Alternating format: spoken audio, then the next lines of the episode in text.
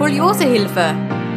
Der Podcast für alle Skoliose-Betroffenen und ihre Familien. Von und mit Conny Pollack.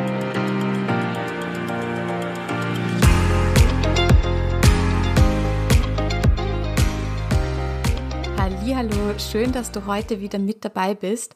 Bevor es mit der heutigen Folge losgeht, habe ich noch eine große Ankündigung für dich. Und ja, wenn du mir auf Instagram folgst oder vielleicht auch den Motivations-Newsletter abonniert hast, dann weißt du bereits, dass ich schon sehr, sehr lange an einer großen Sache arbeite und du weißt vermutlich auch, wie wichtig mir der gute mentale Umgang mit der Skoliose ist. Klar, die Skoliose ist eine körperliche Erscheinung, aber das bedeutet nicht, dass uns der mentale Alltag mit unserer Skoliose nicht auch manchmal fordert. Den einen natürlich mehr, den anderen vielleicht ein bisschen weniger. Und ich beschäftige mich seit vielen Jahren genau mit diesem mentalen inneren Thema. Wie kann ich es denn schaffen, mit der Skoliose mental besser umzugehen? Und wenn du da an meinen Learnings interessiert bist und sagst, hey Conny, das ist ein Thema, da stehe ich so ein bisschen an, weil ich einfach nicht weiß, was könnte ich denn tun, damit sich mein Alltag ein bisschen leichter und positiver anfühlt, dann lade ich dich jetzt ganz, ganz herzlich zu meinem Webinar am Donnerstag, den 26. Mai um 19 Uhr ein. Das Webinar hat den Titel Scoli Journey – Deine Reise zu einem positiven Skoliose-Mindset beginnt jetzt. Das Webinar kostet dich 0 Euro und wenn du da dabei sein möchtest, dann musst du nichts anderes tun, als dich dafür anzumelden und den Link dazu findest du in der Beschreibung unter dieser Folge oder auch auf meiner Website. Ich freue mich, dir im Webinar meinen Fahrplan mitzugeben, die ersten Schritte sozusagen, wie du deinen mentalen Alltag mit Skoliose gut meistern kannst. Und zusätzlich werde ich das große Geheimnis lüften, woran ich schon so lange arbeite. Ich freue mich von Herzen auf dich. Donnerstag, 26. Mai, 19 Uhr.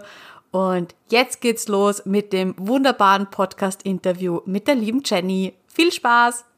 Herzlich willkommen bei einer neuen Skoliosehilfe Podcast Folge. Heute ist die liebe Jenny Dinges zu Gast bei mir. Herzlich willkommen, Jenny. Hallo. Ich freue mich total, dass du da bist. Ich denke, das darf ich jetzt schon mal verraten. Du bist eine Physiotherapeutin, die auch selbst Skoliose hat. Ja, genau. Das bin ich. Und das finde ich wahnsinnig spannend, auch wie du dann ja, ich sage jetzt mal, die Skoliose zum Beruf gemacht hast und wie deine ganze Skoliose-Geschichte so aussieht. Ich hoffe, da können wir heute ein bisschen tiefer reingehen. Aber ich hätte gesagt, wir ganz klassisch starten mit einer kleinen Vorstellungsrunde. Ja, hallo, ich bin die Jenny. Ich bin jetzt 39 Jahre alt. Ich komme ursprünglich aus dem Schwarzwald, aus dem Südwesten von Deutschland und wohne aktuell seit, ja, mit kurzer Unterbrechung acht Jahren in Wien. Sehr schön. Das freut mich sehr. Eigentlich hätten wir uns auch gleich treffen können, oder? Ja, doch, hätten wir, genau. Wäre genau. auch sehr schön gewesen. Stimmt, na, das können wir ja auf jeden Fall dann noch nachholen. Ja, sehr gerne. So, Jenny, ich habe schon angekündigt, äh, du hast selbst Skoliose. Möchtest du da mal berichten? Wie hat das Ganze bei dir begonnen? Ja, also bei mir hat es im Alter von neun Jahren begonnen.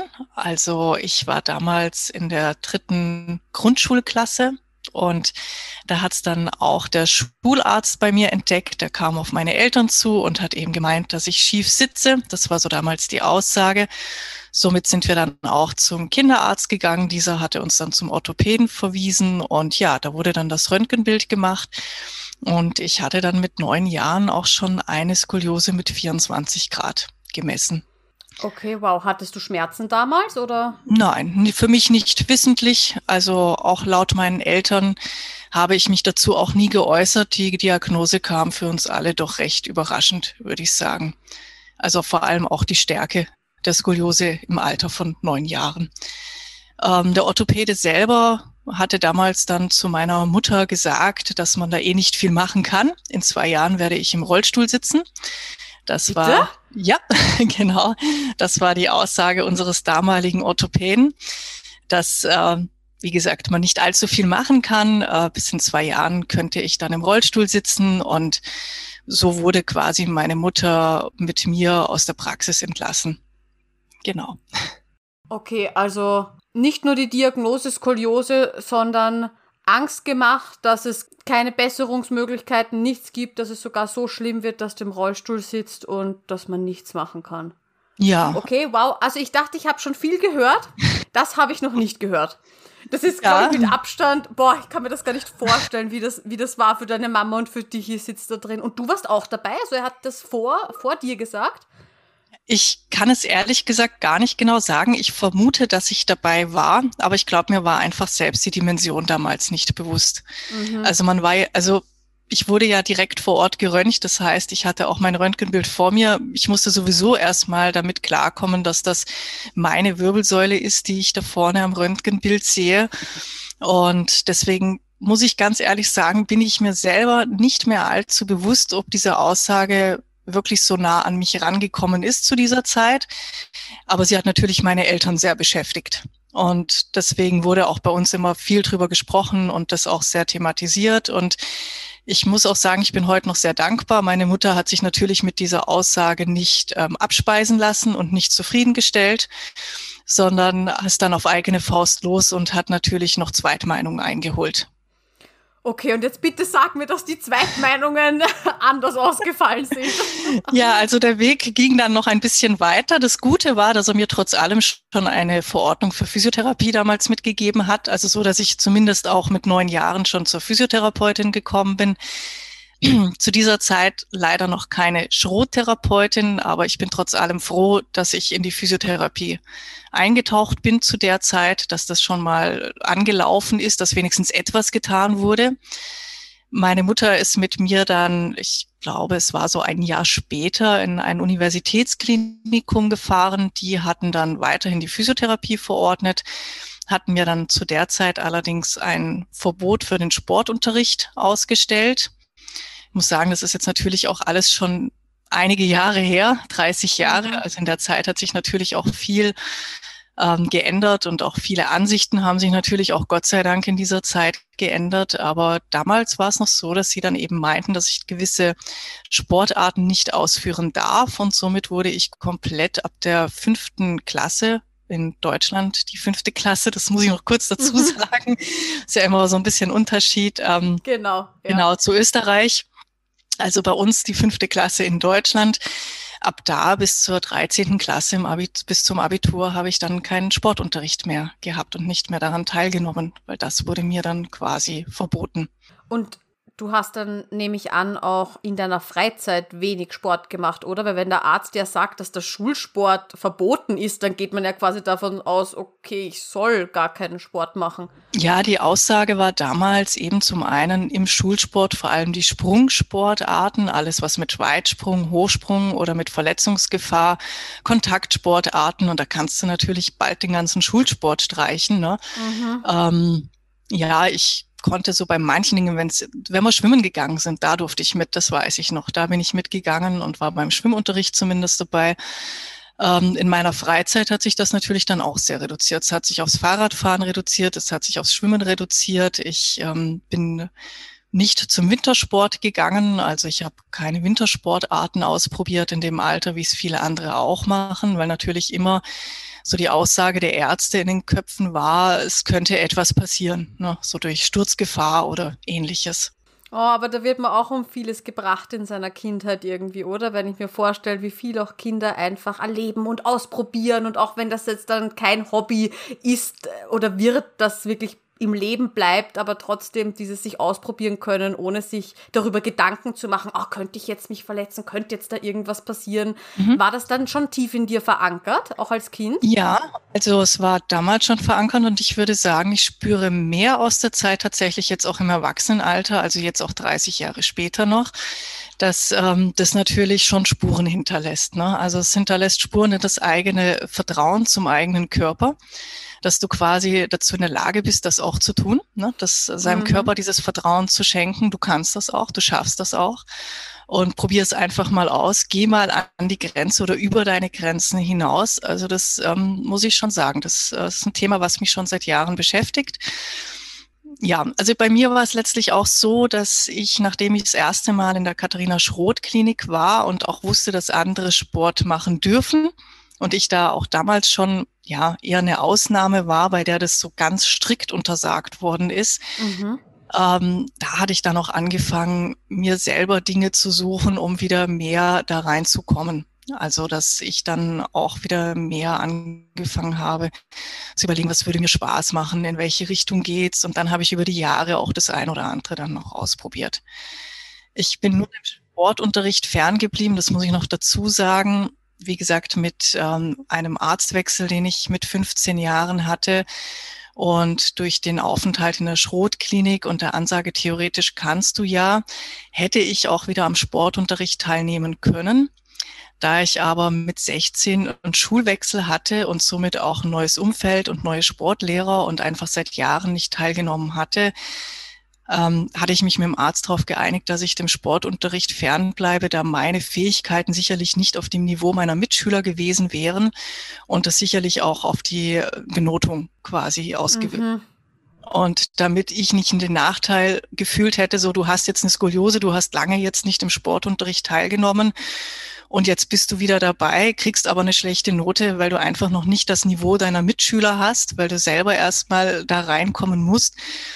Ähm, das hat auch mein Arzt gesagt, das muss nicht sein. Ich hatte dann als Ausgleich meine Dinge für mich und habe dann in der Schule einfach das Fach Spanisch gewählt, um mein Abitur machen zu können. Genau. Okay. Gut, und du hast jetzt schon angesprochen, du warst mhm. in der Katharina Schroth Klinik in Bad Sobernheim. Ja, genau. Wie ja. hast du denn überhaupt davon erfahren und wann war da dein erster Aufenthalt? Ja, also da hat es noch ein bisschen hingedauert nach Diagnosestellung. Also ich habe ja, ähm, ja mit neun die Diagnose bekommen. Mit zehn waren wir dann in dem Universitätsklinikum und hatten dann auch einen neuen Orthopäden, als ich zehn Jahre alt war. Der hat mir mein erstes Korsett verordnet. Ah ja, und, das wollte ich auch genau. noch fragen, genau, ob das Korsett noch kommt, ja. Ja, auf jeden Fall.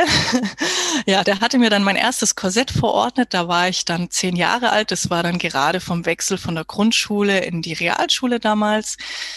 Ähm, ja, ich habe das da in dem Alter, glaube ich, auch sehr gut toleriert, noch mit zehn. Also da war auch meine Toleranz sehr groß dem gegenüber. Es war natürlich neu. Es war letztlich auch irgendwo spannend. Das Einzige, was ich nie so spannend fand oder nicht mochte, war das Eingipsen. Und ich glaube, das kann jeder, der das kennt, nachvollziehen.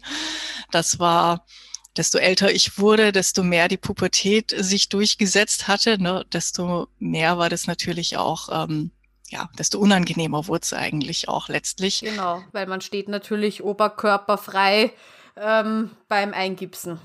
Ja, so dieser warme Gips auf der Haut und ne, so dieses Dastehen und ja nichts selber machen können. Also es war irgendwann mit der Zeit schon ein komisches Gefühl. Das gebe ich auch zu und ich bin heute noch froh, dass gerade meine jungen Patientinnen und Patienten die Möglichkeit des Einscannens inzwischen haben. Das ähm, mhm. erleichtert einiges. Also auch, auch, die Toleranz und Akzeptanz, äh, das erleichtert schon einiges. Ja, aber damals mit zehn war das noch für mich völlig in Ordnung. Da sind wir diesen äh, Schritt gegangen. Der Orthopäde war auch wirklich zu der Zeit sehr bemüht und wir waren auch regelmäßig dort. Es gab all die Untersuchungen, die ich gebraucht hatte. Es gab weiterhin die Physiotherapie, aber leider immer noch keine Schrottherapie. Das hat sich dann so über zwei, drei Jahre hingezogen. Es war auch weitestgehend ein, ich sage jetzt mal, zufriedenstellender Verlauf zu der Zeit. Das Korsett hat korrigiert. Es war natürlich noch ein sehr altes Modell. Es war schon ein Genot-Korsett. Da bin ich auch heute sehr dankbar drum, dass unser damaliger Orthopädietechniker auch das äh, Prinzip nach Genot angewendet hatte. Ja, es war natürlich, sage ich mal, optisch noch nicht das, was man heute bekommt und musste auch gut ähm, gefühlt versteckt werden für mich damals. Und ja, aber ansonsten war der Verlauf soweit zufriedenstellend, bis dann mein damaliger Orthopäde aus privaten Gründen des Öfteren ausfiel und wir dann auf einen Vertretungsarzt gestoßen sind, der dann einmal für mich da war. Und dieser hat dann meiner Mutter das erste Mal von der Katharina Schroth-Therapie erzählt. Da war ich ungefähr 13. dann hat sie zumindest schon mal von der Klinik gehört und von der Therapiemethode. Es gab ja noch nicht das Internet, wie es heute ist. So schnell mal an Google setzen und schauen ging natürlich nicht. Dann hat meine Mutter das Telefon in die Hand genommen und hat die Krankenkassen durchtelefoniert, um jemanden bei uns im Umkreis zu finden, der diese Schrotausbildung hat. Und dann haben wir tatsächlich eine Physiotherapeutin bei uns im Ort gefunden, zu der ich dann mit 13 Jahren hingegangen bin und bei der ich ja schlussendlich 18 Jahre in Behandlung war. Wow, Wahnsinn, so lang. Das heißt, bei der hast du quasi Schrot gelernt. Ja, genau. Sie war so die erste, die äh, mich auch voll da abgeholt hat, also auch mit dem Korsett abgeholt hat. Sie hat mit mir damals auch Physiotherapie im Korsett gemacht, was ja auch sehr wichtig ist, auch die Skoliose-Patienten im Korsett anzuleiten. Und ähm, sie hat mich in die Drehwinkelatmung damals eingeführt. Sie hat mit mir so die ersten Schrotübungen angefangen, auch zu erlernen. Also da hatte ich mich dann wirklich auch sehr, sehr gut aufgehoben gefühlt, weil ich so ja, einfach gespürt hatte, sie kennt sich aus, sie weiß, was sie tut. Ne?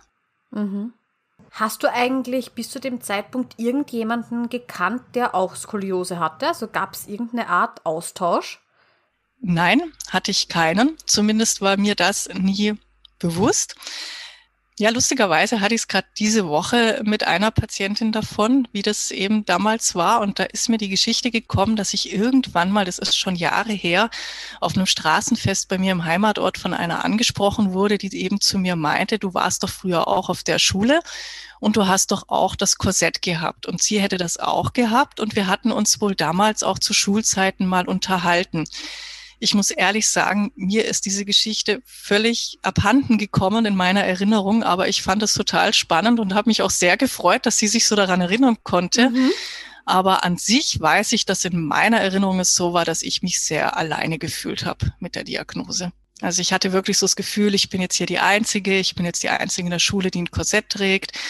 Ich ähm, muss sagen, mir kam Anfang der 90er so ein bisschen dieser Grunge-Look entgegen mit den weiten Pullovern und Schlaghosen und damit konnte ich das Korsett zu der Zeit auch recht gut verstecken, was aber natürlich, desto älter ich wurde, auch ähm, ja, schwieriger wurde, weil sich auch die Mode geändert hat und auch das Gefühl für Mode und den eigenen Körper sich natürlich auch ändert. Und ja, dann wurde das Thema natürlich auch immer schwieriger, das mit dem Verstecken des Korsetts und äh, ja, und da habe ich mich sehr alleine gefühlt.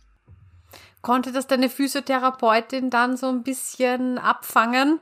Oder sagst du dann, die, der wirkliche Austausch, der dir geholfen hat, war dann der in Bad Sobernheim, wo man ja dann auf einmal überflutet wird mit, mit, mit, mit Gefühlen und mit, mit Erfahrungen mit anderen Skolis?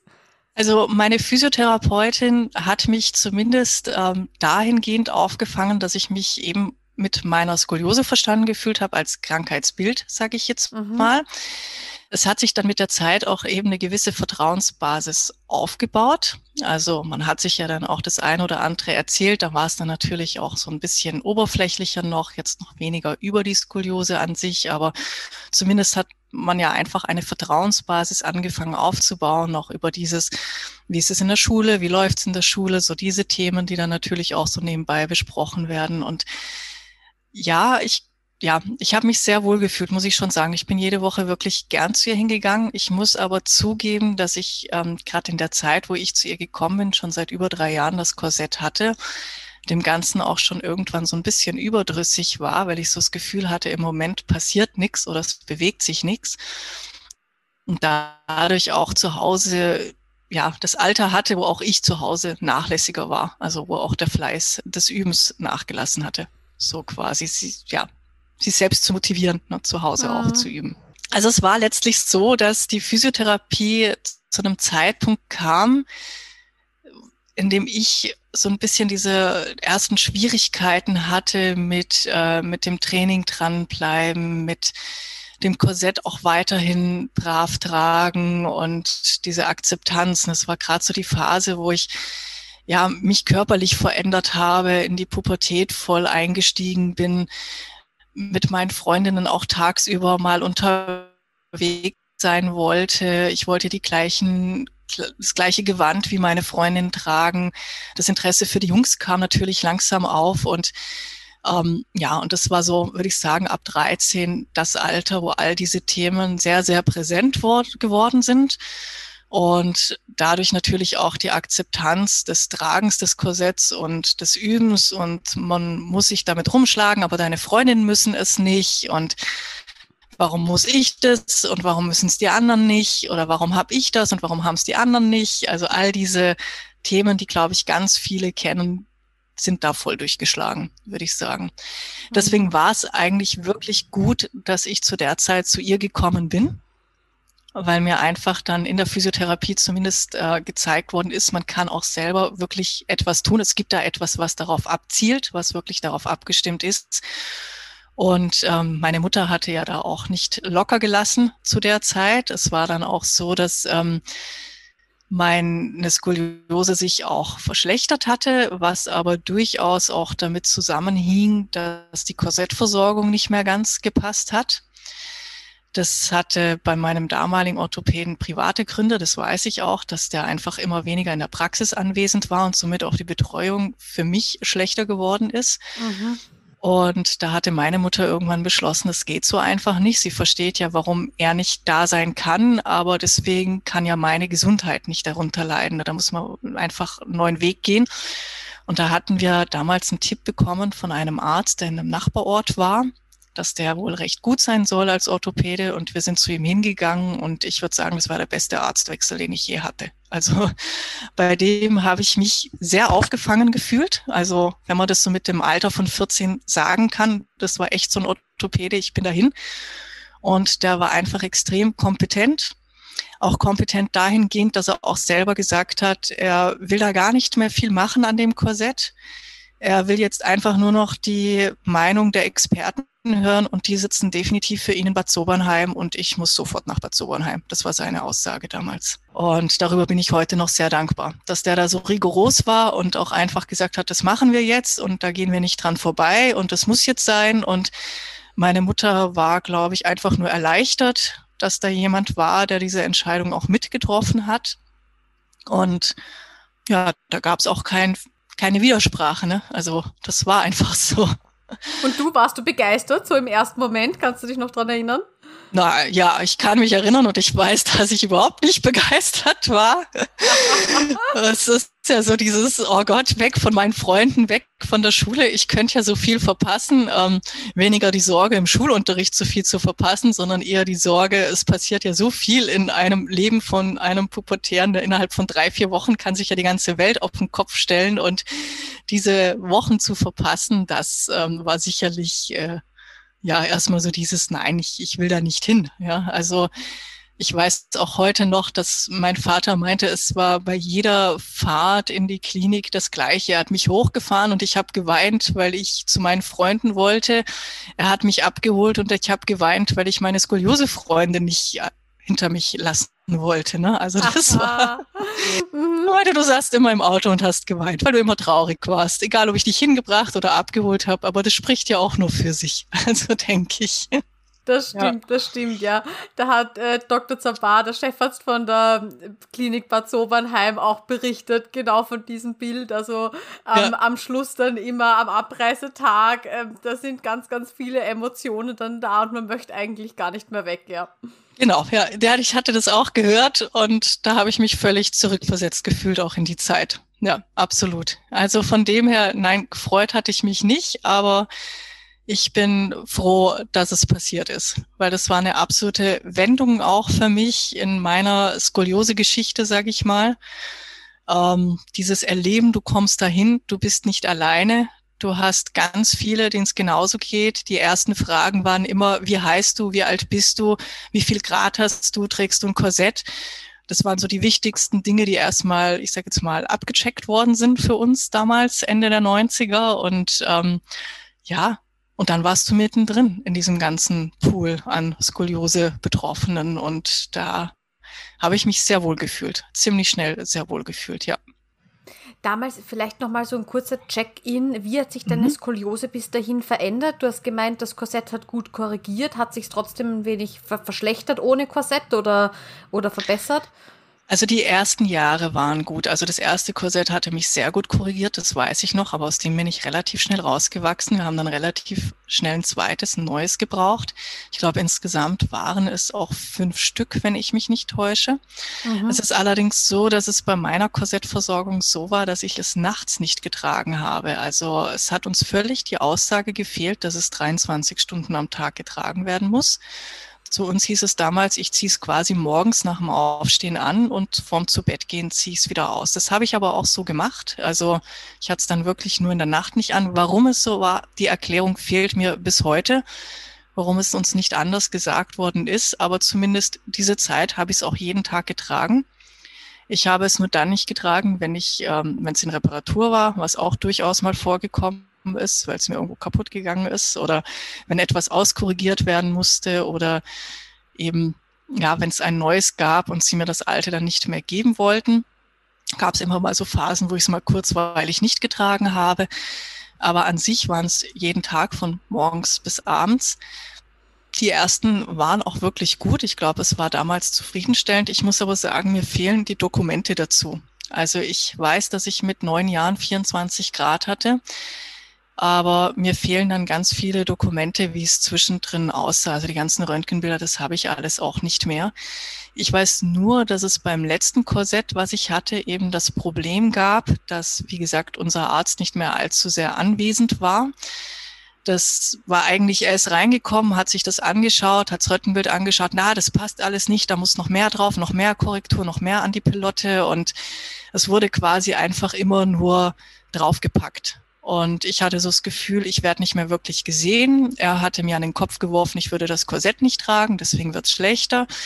Ich selber hatte zu dem Zeitpunkt leider, das muss ich auch dazu sagen, eine ähm, riesige offene Stelle von der Pilotte, die auch wirklich schon geblutet hatte. Ich habe heute noch eine Narbe an der Stelle von der Pilotte, eine kleine Narbe die deutlich zeigt, dass ich es auch wirklich getragen habe, trotz dieser Schmerzen, trotz dieser Wunde. Und ich musste mir anhören, du trägst es nicht und du bist schuld daran, dass deine Skoliose gerade schlechter wird. Und das war ja auch der ausschlaggebende Punkt, wo meine Mutter gesagt hat, jetzt reicht, jetzt suchen wir einen neuen Orthopäden und das ähm, kann so nicht sein.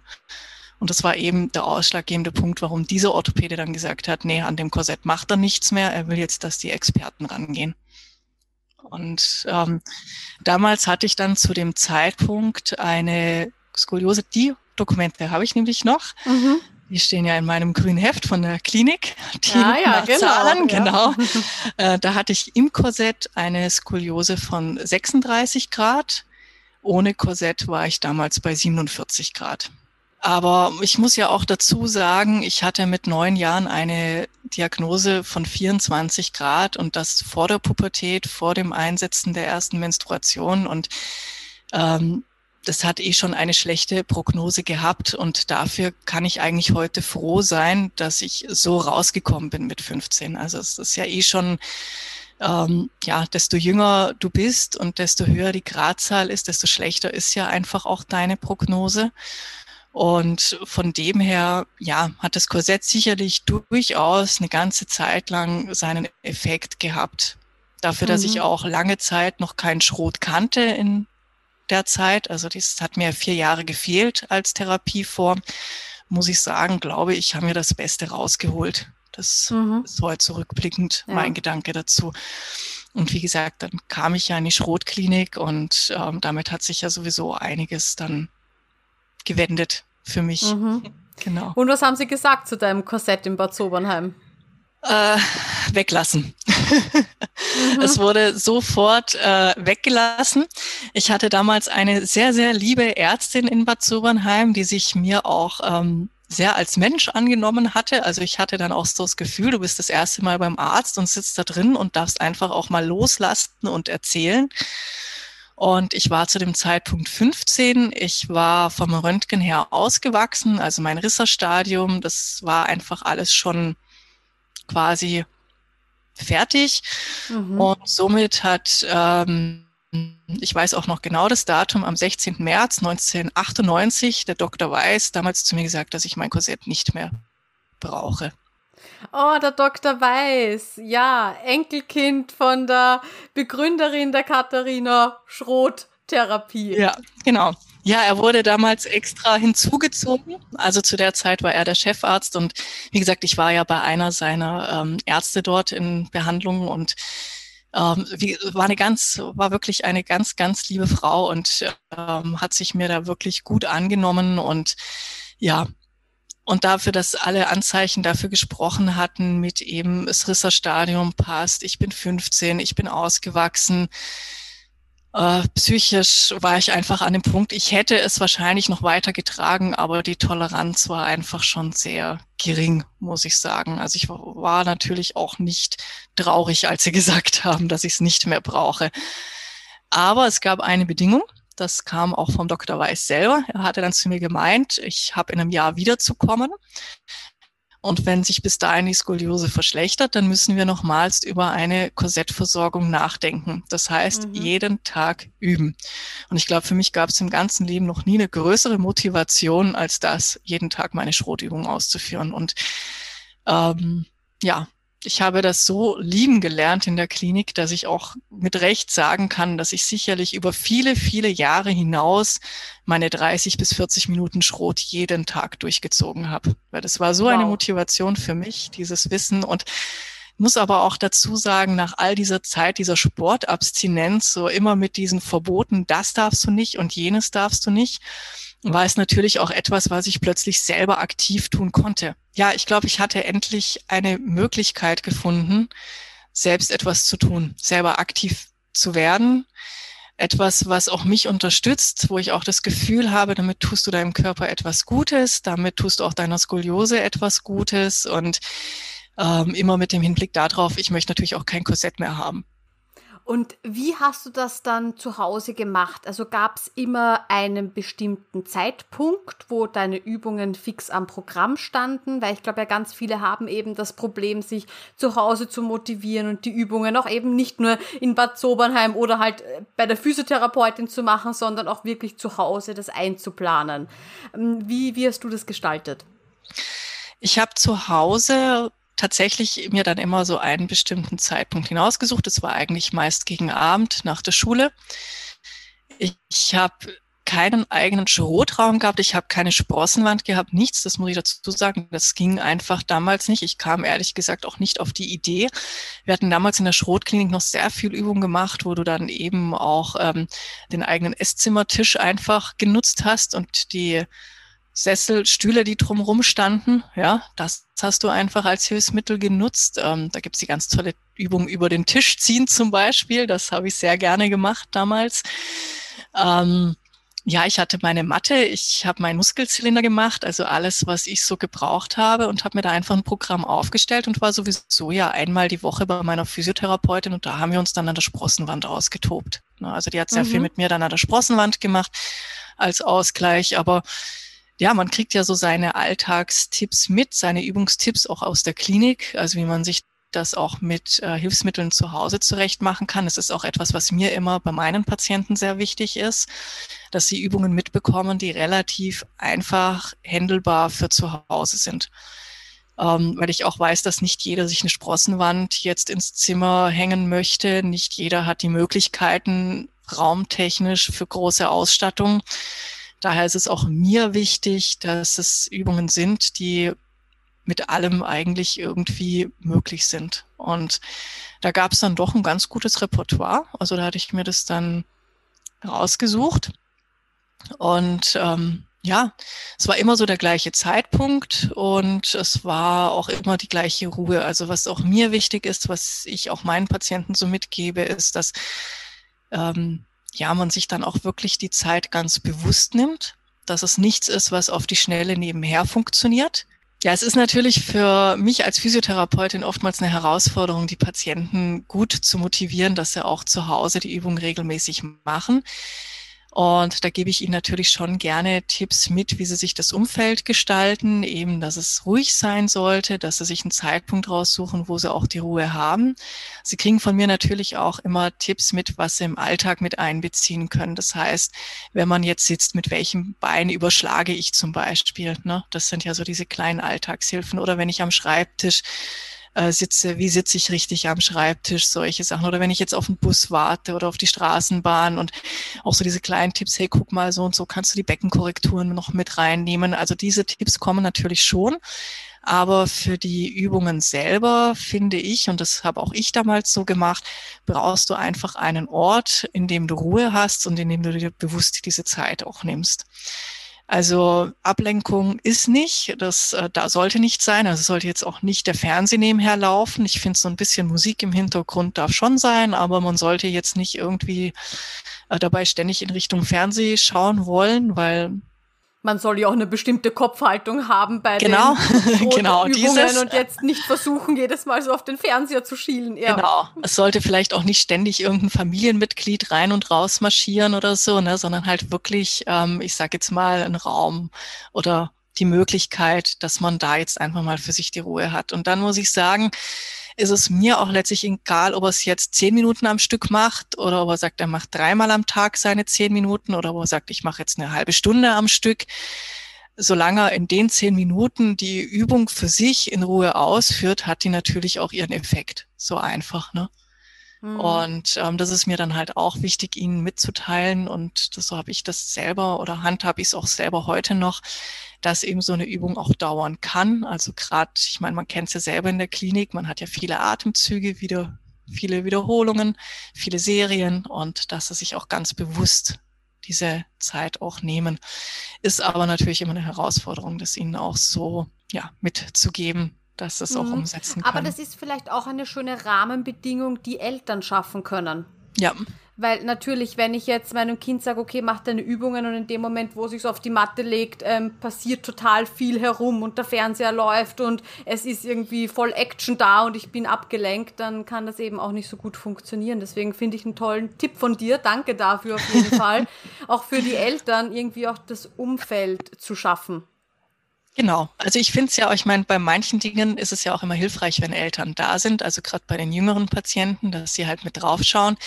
Ich mache es zum Beispiel auch inzwischen bei mir in der Therapie so, dass ich ähm, die Übungen aufnehme mit dem Handy. Jeder kommt ja mit seinem eigenen Handy zu mir und dann mache ich ein Video von der Übung. Ich spreche auch nebenher die Anleitung rein, dass sie halt genau wissen, jetzt müssen sie den Schritt machen, jetzt müssen sie den Schritt machen. Und somit haben sie für zu Hause eigentlich sich selber als Video. Also wie gesagt, das mache ich mit ihrem eigenen Handy, nicht mit meinem, sondern das ist wirklich für sie, für zu Hause gedacht. Oder die Eltern kommen mit rein und filmen die Situation. Das ist für mich auch völlig in Ordnung. Und dann können sie das zu Hause auch ganz genau nochmal nachhören. Dann können sie auch mich nochmal hören, ne? so mit der Ansage, was, auf was muss geachtet werden. Da kommen dann auch so hier und da mal kleine Tipps nochmal nebenbei auf das Video mit drauf. Und ja, da muss ich sagen, das funktioniert wirklich gut. Ich äh, habe früher sehr viel gemalt, also so kleine Strichmännchen. Und ja, das äh, bin ich ganz froh, dass ich das nicht mehr so regelmäßig machen muss. äh, was ich natürlich auch gern mitgebe, sind so kleine Übungshefte, wo natürlich dann schon auch gesammelt drin ist, welche Übungen jetzt auch passen. Oder was ich auch gerne mache, ist so Übungsprogramme zu erstellen, weil das ist ja dann doch auch oftmals ein großes Kontingent an Übungen. Zu viele gebe ich für zu Hause eh nicht mit weil ähm, wenn ich 20 Übungen mitgebe, weiß ich, da geht die Hälfte wieder irgendwo unter. Und mir ist es wichtig, sie haben ihre wichtigsten Übungen und machen die auch kontinuierlich und effektiv und da haben sie dann einfach mehr davon. Ne? Aber genau die Übungen kommen dann auch in dieses Übungsheft rein, wo sie dann auch sehen, wo die Lagerungssäckchen hingehören und einfach eine kurze Beschreibung der Übung. Das ist dann kein ausführlicher Bericht, aber einfach, dass sie nochmal so einen kurzen Reminder haben, so dieses, okay, das war jetzt die und die Übung und so und so ist es und darauf muss ich achten, dass einfach so diese mhm. Fakten nochmal mit drin stehen. Das mache ich noch gerne für meine Patienten. Und ähm, ansonsten versuche ich ihnen auch so Tipps mitzugeben. Ich weiß, dass die oftmals sehr lange Schultage haben, dass sie sich vielleicht einen Zeitraum aussuchen, wo sie dann wissen, okay, der ist jeden Tag möglich. Ich meine, ich weiß, dass es oftmals auch nicht jeden Tag geht. Das bin ich mir sehr bewusst. Also das kenne ich ja auch selber. Es gibt manchmal Tage, da kommst du heim und willst einfach auch nicht mehr. Und ja, da sage ich auch nichts. Also das akzeptiere ich auch voll und ganz, dass das einfach so ist. Aber an sich, dass sie sich vielleicht so die Möglichkeit geben, okay, ich stelle mir jetzt einen Wecker und der klingelt jeden Abend um 18.30 Uhr und dann weiß ich, jetzt ist meine Zeit für mich und meine Skoliose. So. Mhm. Und das ja. sind eigentlich so die Tipps, die ich so mitgeben kann. Ich glaube, es gibt noch viel mehr. Es gibt auch so Apps, glaube ich, wo du auch ähm, Hausaufgabenprogramm quasi zu Hause machen kannst. Das sind dann so die Dinge, die kriege ich eher von meinen Jugendlichen erzählt, weil die sich mhm. natürlich damit nochmal ganz anders beschäftigen und auskennen als ich, was es da alles für Möglichkeiten übers Internet und über die Apps gibt. Ähm, was mir nur noch wichtig ist, ist auch immer, was ich meinen Patienten mitgebe, dass sie jetzt zum Beispiel, wenn es eben gerade ans Internet geht, weil ja viele auch während der Corona-Zeit irgendwelche Workouts zu Hause gemacht haben und sich halt dann auch in der Hinsicht damit viel beschäftigt haben, dass sie das durchaus mal machen können, aber bitte keine Skoliose-Übungen sich im Internet raussuchen und die versuchen irgendwie umzusetzen. Ja, das ist mm, mir dann einfach genau. wichtig. Weil jedes Skoliose-Muster ist nun mal anders. Ich ja. zeige ja auch immer manchmal auf Instagram und auf Facebook einfach, um zu motivieren, hey, ich mache da jetzt gerade mal wieder meine Übungen und ab mhm. und zu kriege ich dann eben die Frage, ja, zeig doch mal, wie du das genau machst. Sage ich, nein, das mache ich deswegen nicht, weil jede Skoliose ist anders. Das muss wirklich eine Physiotherapeutin, die die Ausbildung nach Katharina Schroth hat, beurteilen, wie genau die Unterlagerung sein soll, wo man hinatmen soll, wie man sich strecken soll und so weiter und so fort. Ähm, und das ist, glaube ich, ganz wichtig, dass man da nicht irgendwas nachmacht im Internet. Ja, danke, dass du das auf jeden Fall nochmal so deutlich erwähnst, ja. Ja, nee, das ist mir wirklich sehr, sehr wichtig. Ähm, ich meine, ich erstelle ja mit jedem Patienten seinen Therapieplan, sage ich mal. Ich mache eine Befunderhebung meiner Patienten und Somit betrachte ich jede Skoliose individuell und das darf auch jeder Patient sich selbst als individuell betrachten. Es ist zwar schön zu wissen, eben in der Schrotklinik, du triffst da viele, viele, die auch Skoliosen haben und betroffen sind. Aber letztlich hat jeder seinen eigenen persönlichen Kampf auch irgendwo damit. Und da denke ich mir immer, das muss man auffangen, das möchte ich auffangen. Das war eben ein ganz großer Aspekt, warum ich in die Physiotherapie hineingegangen bin da die Patienten aufzufangen, abzuholen und somit wird auch ein individueller Therapieplan erstellt und ähm, natürlich bei den Schrotübungen gibt es einfach bestimmte Übungen, die sind für das Muster und die sind für das Muster. Das ändert sich dann auch nicht groß. Aber es gibt ja immer so kleine Details, die man als Therapeut doch auch hinzufügt oder ändert. Genauso wie, ich sage jetzt mal, Übungen, die jetzt nicht aus dem Schrotkonzept kommen, weil ja, man nimmt sehr viel mit als Physiotherapeut. Ich habe mich in den letzten Jahren natürlich auch in verschiedenste Richtungen weitergebildet und da kommen natürlich noch ganz andere Techniken mit zum Einsatz und das eine oder andere ist vielleicht für den einen noch gut, das andere für den anderen und da denke ich mir, das muss einfach schon abgestimmt sein. Mhm. So, jetzt sind wir ein bisschen abgedriftet, ja, sozusagen genau. von deiner eigenen Geschichte, aber finde ich sehr gut. Ich glaube, da waren echt tolle, tolle Tipps jetzt dabei. Gut, Super. spulen wir mal wieder zurück in deiner ja. Geschichte. Wir sind jetzt, du bist 15, du bist fertig mit deiner Korsetttherapie, top motiviert, weil du denkst, okay, wenn ich meine Übungen jetzt brav mache, dann brauche ich kein Korsett mehr. Wie ist es weitergegangen? Hast du es geschafft, dass du korsettlos geblieben bist? Ja, ich habe es tatsächlich geschafft. Ich kam hochmotiviert Super. nach Hause. Ich muss dazu sagen, ich kam nach den vier Wochen nach Hause und ähm, meine Schwester, ich habe eine Schwester, die zwei Jahre älter ist als ich, ähm, war damals völlig perplex, weil sie, ja, ich kam nach Hause und ich war einfach um 180 Grad gedreht. Ich war extrem selbstbewusst. Ich war mir meiner Skoliose sehr bewusst und wusste, was ich selber tun kann. Und ich glaube, diese vier Wochen taten mir damals zu der Zeit auch einfach für die ganze persönliche Entwicklung extrem gut. Auch dieses äh, Selbstständige, dieses Eigenständige, auch diese Arzttermine, Klinik zu absolvieren, all das, das, das hat mich einfach wahnsinnig gepusht. Ne? Und das hat mich dann auch dahingehend gut gepusht, dass ich dann wirklich jeden Tag meine Übung gemacht habe und ich bin dann ähm, ein Jahr später, also anderthalb Jahre später, das zweite Mal nach Bad Sobernheim gefahren.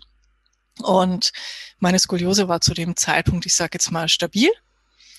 Äh, ich weiß, dass es da wohl immer noch die 47 Grad gewesen sein müssen, aber es war stabil und es wurde mir auch gesagt, das ist okay. Ich brauche kein Korsett mehr. Das ist jetzt wirklich erstmal abgeschrieben, das Thema. Bin dann aber auch ähm, das Jahr darauf wieder nach Bad Sobernheim gefahren und habe einfach meine Übung konsequent weitergemacht. Ich habe dann ein Röntgenbild, das ist 2007 entstanden, also neun Jahre nach meinem ersten Reha-Aufenthalt. Und da hatte ich dann eine Skoliose von 34 Grad. Bitte? Mhm. Ähm, ja. Wow, äh, ich bin, bin gerade, mit dem habe ich jetzt gerade überhaupt nicht gerechnet. Wie, ja. wie alt warst du dann? Warte, ich muss 24 war ich zu dem Zeitpunkt. Ja, aber das ist ja, das ist ja ein Wahnsinn. Ich bin gerade, ich bin gerade komplett also auch ich war sehr erstaunt, dass es dann diese 34 Grad waren und ich hatte dann auch meine Übungsheftchen genommen und hatte dann auch verglichen, ob jetzt auch die Wirbel stimmen, ob dieser Bereich, der gemessen wurde für den Kopfwinkel auch übereinstimmt, weil das ist ja auch immer wichtig dann, dass es ja immer mhm. der gleiche Abschnitt der Wirbelsäule ist. Und dann war so. Also es war genau der gleiche Abstand, das war genau die gleichen Neutralwirbel, die genommen wurden, um den Kopfwinkel auszumessen und der war bei 34 Grad 2007. Also es war dann in den neun Jahren um 13 Grad besser geworden. Ohne Korsett. Ohne Korsett und mit ganz viel, also es waren fünf Reha-Aufenthalte und ganz viel Schrot zu Hause. Also Jenny, du bist der lebende Beweis, dass man selbst wenn das Risserstadium sagt, man ist schon ausgewachsen, dass man trotzdem noch etwas verändern kann mit äh, ja. konsequenten Übungen und immer wieder eben intensiven Phasen, wo man drei Wochen nichts anderes macht, als sich in die, in die Länge zu strecken. Wow. Ich bin gerade wirklich wirklich erstaunt. Ich glaube, man merkt es ein bisschen. Und ich muss sagen, ich bin jetzt gerade selbst total motiviert. Am liebsten würde ich jetzt mich gleich auf die Matte hauen und ein paar Schrotübungen machen. Wow, das ist ja großartig. Ich, ich gratuliere dir. Das ist Wahnsinn, oder? Also mit dem hättest du wahrscheinlich selbst nicht gerechnet. Nein, und ich muss auch ehrlich sagen, mir war das auch lange nicht so bewusst. Also ich war zwar damals erfreut über die 34 Grad, das weiß ich, aber ich war gerade relativ frisch aus meiner Ausbildung zu der Zeit raus, im Alter von 24. Aber bin ja auch erst dann so richtig aus physiotherapeutischer Sicht in die Materie eingetaucht. Und natürlich ist mein Wissen heute über das Thema Skoliose ein ganz anderes Wissen wie damals noch, wo ich in die Ausbildung gestartet bin. Ne?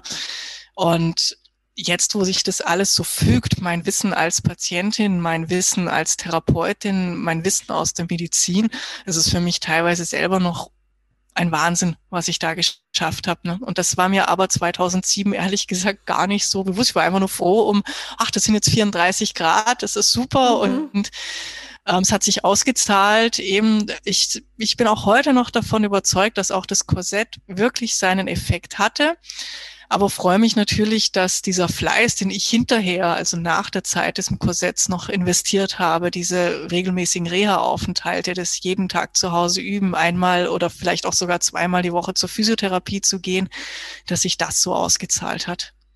Das ist natürlich schon äh, ja Wahnsinn. Das ist richtig schön und ich glaube, da kannst du auch richtig stolz auf dich sein weil ja. das hört sich immer im Nachhinein auch so leicht an. Man sagt so, ja, dann habe ich halt jeden Tag meine 30, 40 Minuten Übungen gemacht, aber ich glaube, wir wissen alle, wie das im Alltag ist und dass man sich ja. da selbst motivieren muss und sich selbst an der Nase nehmen muss und wirklich sagen, nein, ich mache das jetzt, komme was wolle. Da gehört auch viel äh, innere Arbeit und innere Einstellung dazu.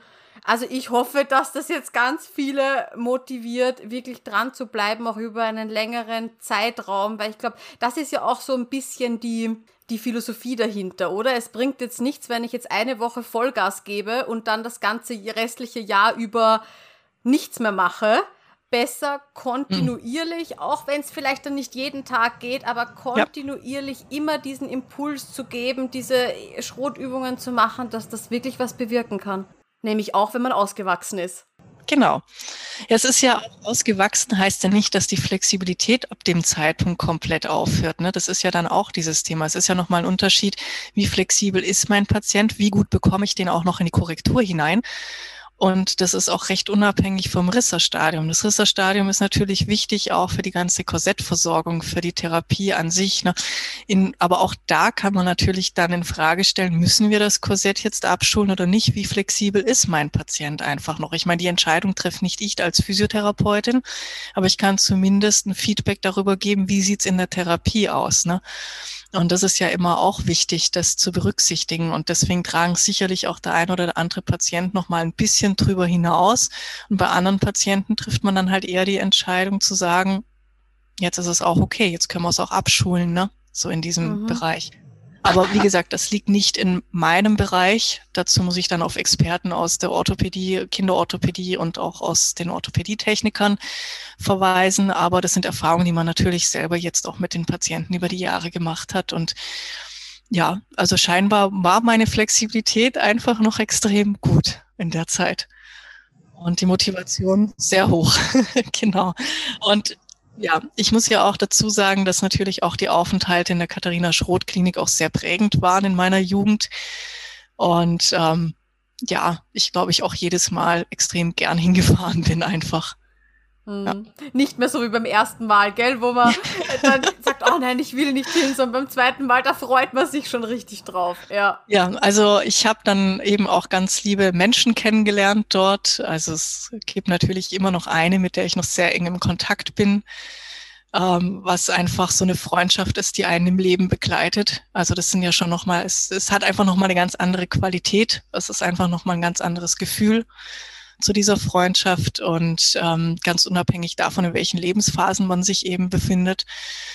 Uh, ja, und ich glaube, das, das ist auch etwas, was ich mir für jeden wünsche, der so etwas erlebt, auch in der Schrotklinik zum Beispiel, ne, dass äh, man einfach jemanden findet für sich oder vielleicht auch mehrere, um einfach zu wissen, man ist ja nicht alleine und, und der versteht einen, ne? Da kann man mhm so einfach drüber reden, ohne dass man sich Gedanken machen muss, ist das jetzt okay oder ist es nicht okay? Ja.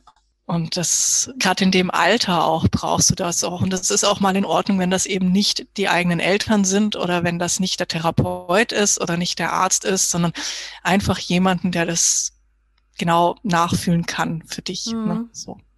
Und jetzt muss ich dich fragen, waren auch deine Aufenthalte in der Klinik ausschlaggebend, dass du Physiotherapeutin werden wolltest?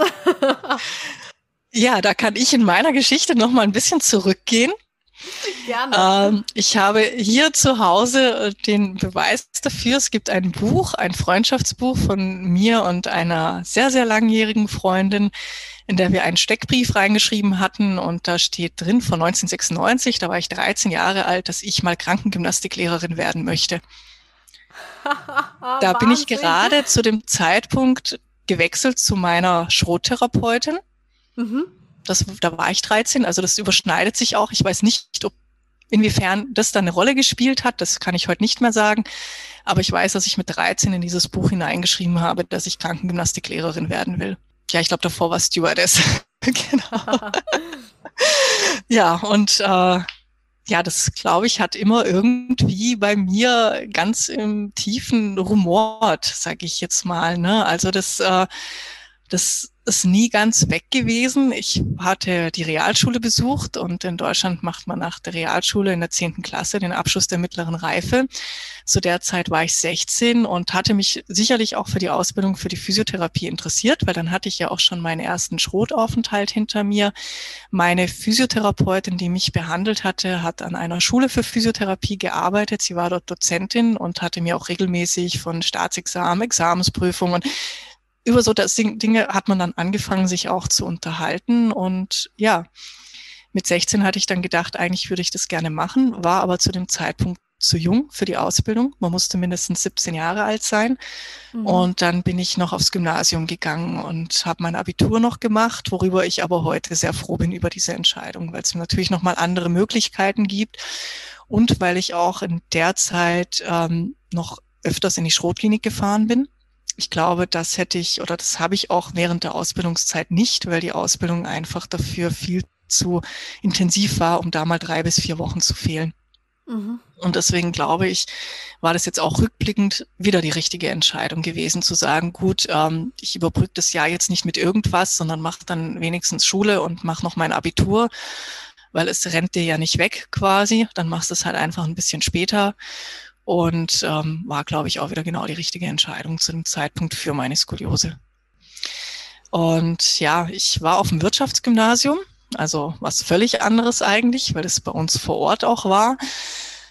Äh, ich glaube, eine Zeit lang hatten meine Eltern vielleicht gedacht, dass ich vielleicht doch auch eher was studieren gehe oder auch in die Wirtschaft hineingehe. Ich selber konnte es mir aber ehrlich gesagt nie vorstellen, irgendwie Arbeit zu machen, die sich nur mit trockener Theorie beschäftigt, sag ich mal. Mhm. Ähm, wie gesagt, ich war ja dann auch öfters in der Schrotklinik und hatte immer wieder von meiner Physiotherapeutin eben ja, Erzählungen von der Schule bekommen und sie hat mir dann auch die Bewerbungsunterlagen mitgebracht für die Schule. damals für die Physiotherapieschule. Hat sie mir dann in einer Behandlungseinheit mitgebracht, auf Anfrage natürlich. Aber ja, die habe ich dann meinem Papa gezeigt und es gab dann natürlich so die ein oder andere Diskussion, ob das alles machbar ist. Und ja, man muss dazu sagen, zu der Zeit ähm, war die Ausbildung auch nicht günstig. Es sind natürlich viele Faktoren, die dann zählen, die man berücksichtigen muss. Aber das Gute war, es war einfach im Nachbarort. Es war möglich, die Zeit der Ausbildung dann einfach noch zu Hause zu wohnen. Und ähm, ja, nachdem dann die ganzen Umstände dafür gesprochen haben, konnte ich dann 2002 endlich mit der Physiotherapie beginnen. Aber ja, ich glaube, es sind so ganz viele Faktoren, die da mit reinspielen. Zum einen bin ich ja mit neun das erste Mal damit in Kontakt gekommen und habe da so viel gesehen letztlich auch und erzählt bekommen, natürlich auch von den Therapeuten, wie ihre Arbeit aussieht. Da kriegst du natürlich schon auch einen guten Einblick in dieses Praxisleben. Die Atmosphäre in der Praxis, in der ich als Patientin war, hat mir auch immer gut getaugt. Also war auch, glaube ich, ähm, also für mich damals schon ersichtlich ein sehr gutes Arbeitsklima auch einfach. Dann natürlich die Therapeuten in der Schrotklinik, die so mit Herzblut immer dabei waren an ihren Patienten. Und ähm, ja, und dann natürlich so dieses, hey, da lernst du was, da lernst du was über dich, du lernst äh, in der Schrotklinik oder auch bei deiner Therapeutin, was du selber aktiv machen kannst. Und mich hat dann einfach auch der Thema Mensch so interessiert, also das Thema Mensch so interessiert, ne, so die Medizin und wie funktioniert eigentlich unser Körper. Und das hat so ganz vieles ins Rollen gebracht eigentlich. Also all diese Jahre Therapie hat sich natürlich ganz viel, ja, Interesse auch angestaut, ne? So mhm. dieser Wissensdurst. Und da war für mich eigentlich klar, komme ich an der Physiotherapie nicht vorbei. Das andere Thema war natürlich auch dieses, dass ich oft gedacht habe, dass ich gerne meinen, der Patienten kann ich jetzt noch nicht sagen, also sondern damals war es eher so, dass ich gesagt habe, ich möchte gern anderen Betroffenen etwas mitgeben von dem, was ich selber erlebt habe, von dem, was man alles erreichen kann, ähm, sie gerne auffangen, motivieren, begleiten, zuhören, also all diese Themen. Und ja, auch da war für mich klar, da komme ich dann an der Physiotherapie nicht vorbei, weil noch näher am Skoliose-Betroffenen kannst du ja fast nicht sein. Mhm. Und wie funktioniert das? Man muss ähm, ausgebildete Physiotherapeutin sein, um dann die Zusatzausbildung in Bad Sobernheim nach Schrot zu machen, oder? Ja, genau. Genau. Mhm. Ja, also ich ähm, habe das dann auch so gemacht, so den ganz klassischen Weg, die Ausbildung beendet. Da machst du ja mal alles durch, machst du alles mit, schaust dir alles an. Hätte auch passieren können, dass mich ein anderer Fachbereich vielleicht genauso mitzieht, aber ich glaube, ich bin einfach in dem Bereich, ja, es hat mich nichts davon ablenken können, sagen wir es mal so. Und ja, war dann 2005 mit der Ausbildung fertig und hatte mich dann auch erkundigt und hatte mich dann auch für den Kurs angemeldet und 2009 habe ich dann die Ausbildung absolviert. Man muss dazu sagen, dass es auch eine Wartezeit für diesen Kurs gibt. Also der war auch bei mir ein ganzes Jahr. Ich hatte mich 2008 angemeldet und konnte dann 2009 gehen. Und ja, bevor ich den Schrotkurs gemacht habe, habe ich einfach noch andere Weiterbildungen in Deutschland gemacht, die für mich als Physiotherapeutin einfach dort wichtig waren. Das muss man auch dazu sagen. Ne? Man verdient ja auch besser, wenn man gewisse Weiterbildungen besitzt und dann bist du natürlich als Berufsanfänger erstmal bestrebt, auch diese Weiterbildungen vorweisen zu können, damit mhm. dein Marktwert auch steigt. Ne? Ja, und ja. Ähm, genau, und Deswegen hatte ich erstmal etwas anderes noch gemacht, muss aber auch sagen, das war okay, weil ich war die ersten drei Berufsjahre auch in einer Klinik, in einer orthopädischen Reha-Klinik und ähm, bin einfach erstmal ins Berufsleben eingestiegen. Also als Berufsanfängerin einfach noch in einem Team, wo du einfach viele um dich hattest, die du auch fragen konntest, wenn du Fragen hattest. Du hast einfach auch in der Zeit für dich noch mal mehr dazugelernt, weil drei Jahre Ausbildung, das ist, also wir haben eine super Basis, aber ja, es war mir einfach auch erstmal wichtig, in den Beruf an sich einzutauchen. Und ähm, das war dann eben eine orthopädische Reha-Klinik. Da hatte ich schon durchaus den einen oder anderen Berührungspunkt mit Skoliose-Patienten, damals aber eher operierte Skoliose-Patienten, was natürlich dann gleich schon mal eine an, ganz andere Herausforderung war. Ne? Ähm, aber ja, die Schrottherapie selber 2009 und das war dann in Bad Sobernheim der Kurs. Der ging bei mir damals zehn Tage mit Abschlussprüfung. Zur Zertifizierung. Genau. Und äh, ging es dir da, glaubst du, leichter, auch weil du selbst ja die Schrottherapie schon bei dir gekannt hast und auch genau gewusst hast, worauf es ankommt? Oder sagst du, das ist schon nochmal viel komplizierter, weil man ja auch alle Muster sozusagen kennen muss?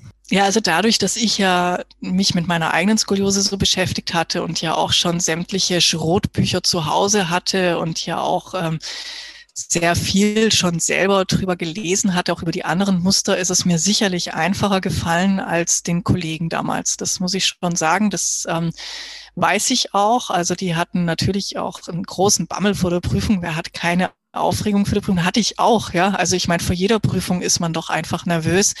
Also ich hatte auf jeden Fall definitiv den Respekt vor der Prüfung, wie jeder andere auch. Aber ich habe mich sicherlich in vielen Dingen etwas leichter getan. Also gerade mit den Lagerungsskizzen oder auch mit den Übungen, mit was brauchst du für welche Übungen. Wir hatten ja damals noch andere Dinge, die jetzt heute in der Klinik benutzt werden. Also ich kriege das ja auch über die Hospitationen oder Patienten mit, dass gewisse Lagerungsmittel sich einfach auch geändert haben. Ähm, ja, das war sicherlich für mich ein Stück weit einfacher, aber die Nervosität war sicherlich vor der Prüfung nicht weniger. Okay, das heißt danach, ich nehme an, du hast mit Bravour bestanden, oder? Ja. Sehr gut. Das heißt, danach hast du dann begonnen, mit Skoliose-Patienten zu arbeiten. Ja, genau. Also ich ähm, hatte schon, während ich in der Reha-Klinik war, in der Praxis begonnen, in der ich als Teenie mit 13 hingekommen bin. Ähm, da habe ich, ja. Ah, okay, verstehe. Also schließt genau. sich der Kreis, oder? Ja, da schließt sich, der wird sogar noch enger auf Dauer. Ah, jetzt bin ich genau. gespannt. Also somit wurde meine Physiotherapeutin in dieser Praxis auch schon meine Arbeitskollegin, aber ich war dort nur so auf Minijob und hatte zu der Zeit eh schon in einer anderen ambulanten Praxis noch nebenbei auf Vollzeit gearbeitet. Also ich bin aus der Reha-Klinik raus nach drei Jahren, weil ich einfach ähm, ja, und ja, zum einen hatte es private Gründe und zum anderen war es auch dieses, dass ich gesagt hatte, ich will mich eben mehr auf Skoliose-Patienten jetzt spezialisieren. Ich habe jetzt drei Jahre lang einfach mal ein bisschen verdient nach der Ausbildung. Ich habe einfach mir eine Wohnung geleistet. Ich habe endlich ein Auto gehabt. Ich habe meine Weiterbildung gehabt und dann war so, okay, jetzt möchte ich in die Praxis. Und das war eben ein Jahr vor der Schrotausbildung schon. Und somit habe ich zu der Zeit dann in zwei Physiopraxen gearbeitet und konnte dann mit den Skoliose-Patienten loslegen da ging es dann los mit den Teenies. Schön. Ja. Und es ist dir nicht langweilig geworden, oder? Weil du machst es immer noch. Du bist immer noch spezialisiert auf uns Skolis. Genau. Ja, ich meine, damals war es natürlich noch so, dass ich äh, in den Praxen ähm, noch andere Patienten behandelt habe. Logisch, weil das ist ja auch in, in Deutschland so gewesen, dass das eine Physiotherapiepraxis allgemein für den Fachbereich Orthopädie, Chirurgie, Neurologie war. Ne? Also beide Praxen damals. Und ähm, ja, da war das ganz klar, dass du natürlich noch andere Patienten behandelst, weil einfach ja erstmal auch ähm, die Mundpropaganda funktionieren musste, dass es da jetzt jemanden gibt, der auch Schrot anbietet. Na, so stehst ja dann in der Therapeutenliste, dann haben wir auch die Ärzte angeschrieben, gerade bei uns auch im Ort, dass ich das jetzt mache. Und somit kam das dann langsam ins Laufen. Und in der Praxis, in der ich eben ich sage jetzt mal, groß geworden bin und meinen Minijob hatte, war zu der Zeit leider nicht möglich, mehr zu machen, einfach von der Kapazität her. Deswegen hatte ich dann nebenbei die eine und dann noch mal eine andere Praxis ausprobiert, einfach um zu schauen, wo passt's mir, wo taugt's mir, wo kann ich das mit meinen Skoliosen auch ausleben, bis ich dann irgendwann das Glück hatte, dass ich sage jetzt mal in meiner Heimatpraxis ähm, die Möglichkeit bestand, aufzustocken nach einem Umzug. Da hatten wir dann einfach die Kapazitäten, die Räumlichkeiten und somit konnte ich damals ähm, ja dort Vollzeit dann einsteigen und mich ganz auf die Skoliose-Patienten konzentrieren und wie gesagt auch da zu dem Zeitpunkt natürlich noch mit anderen Patienten gemischt, weil eben der Zulauf jetzt schon da war, aber ähm, die ganzen Stunden nicht nur damit gefüllt werden konnten. Aber wenn Skoliosen kamen, kamen die grundsätzlich zu mir. Also mhm. die mhm. wurden nirgends anders weitergeleitet. Genau. Ich glaube, da waren sie auch gut aufgehoben bei dir. ja, und das war auch meiner damaligen Chefin ganz recht. So, ah, Skoliosen kommt, geht alle zur Jenny und die hat das auch völlig unterstützt. Ich meine, die kennt mich seit meinem 13. Lebensjahr. Mhm.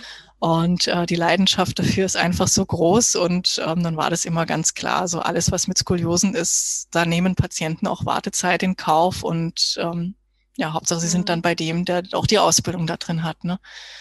So, und jetzt hat's dich ja aber nach Wien verschlagen, oder? Ja, seit acht Jahren bin ich jetzt hier mit kurzzeitiger Unterbrechung. Ich war zwischendrin noch mal ein Jahr in Deutschland.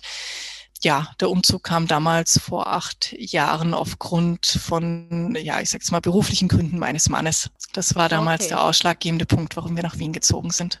Gut, und dann vielleicht möchtest du sagen, weil ich kann mir gut vorstellen, den ein oder anderen Zuhörer wird's geben, der in Wien eventuell wohnt und jetzt vielleicht sagt, ja. ach, die Jenny, äh, zu der würde ich jetzt total gerne kommen. Wo bist du denn zu finden?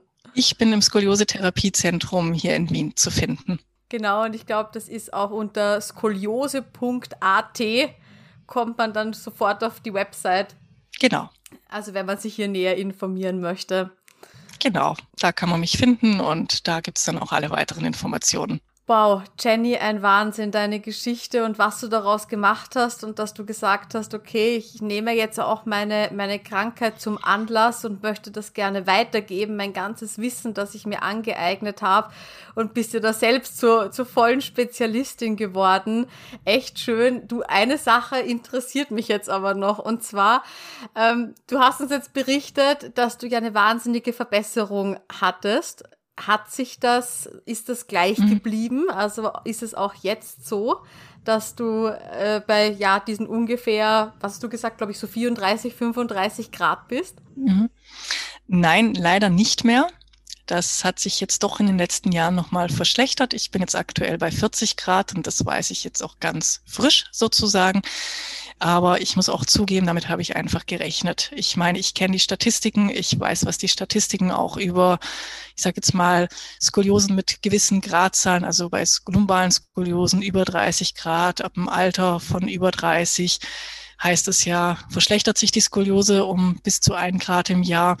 Ich selber muss sagen, ich kann das jetzt, also diese Statistik habe ich nicht gemacht, ne? Mhm. Also ich beobachte natürlich durchaus vieles auch bei meinen Patienten, aber ich würde sagen, ich passe da gerade im Moment eigentlich ganz gut rein in diese Statistik, dass sich das einfach auch aufgrund der Art meiner Skoliose nochmals verschlechtert hat. Für mich ist es aber so, ich bin noch lange nicht da, wo ich schon mal war. Das ist für mich nochmal gut. Also ich bin noch nicht bei diesen 47 Grad wieder angekommen. Genau, wollte ich gerade sagen, ist, ja. Mhm. Genau, und das ist schon mal für mich einfach gut. Ich weiß, wo ich jetzt stehe. Wie gesagt, ich weiß um die Art meiner Skoliose, ich weiß, wo meine Schwachpunkte sind. Ich sehe die sehr genau. Ich äh, fühle die auch teilweise und habe aber auch in den letzten Jahren durchaus auch Umstände gehabt, die wahrscheinlich die ein oder andere Verschlechterung auch mitgemacht haben. Genau sagen kann ich das nicht. Das sind ja meist eher noch Spekulationen, aber mhm. es, es sind ja auch zwei Schwangerschaften. Ich habe zwei Kinder inzwischen und ja, dann auch diese Rückbildungsphasen und dann habe ich nochmal zwischendrin, ja, größere Umzüge gehabt, nochmal zwischen Deutschland und Österreich, was mich auch körperlich sehr herausgefordert hat. Und ich muss auch sagen, das ist vielleicht ein Thema, was durchaus auch viele Frauen nachvollziehen können. Mit dem Muttersein habe ich natürlich auch vieles ein bisschen hinten angestellt. Also ich habe ja meine Physiotherapie, bis ich 31 war und nach Wien gezogen bin, 18 Jahre konsequent durchgezogen bei meiner Physiotherapeutin. Aber ich muss sagen, so die letzten Jahre, ich mache das zu Hause noch. Ich bin auch jetzt wieder in Behandlung. Ich habe mir jetzt wieder eine Physiotherapeutin gesucht und ähm, bin jetzt auch selber wieder in Behandlung, damit wieder eine Regelmäßigkeit reinkommt.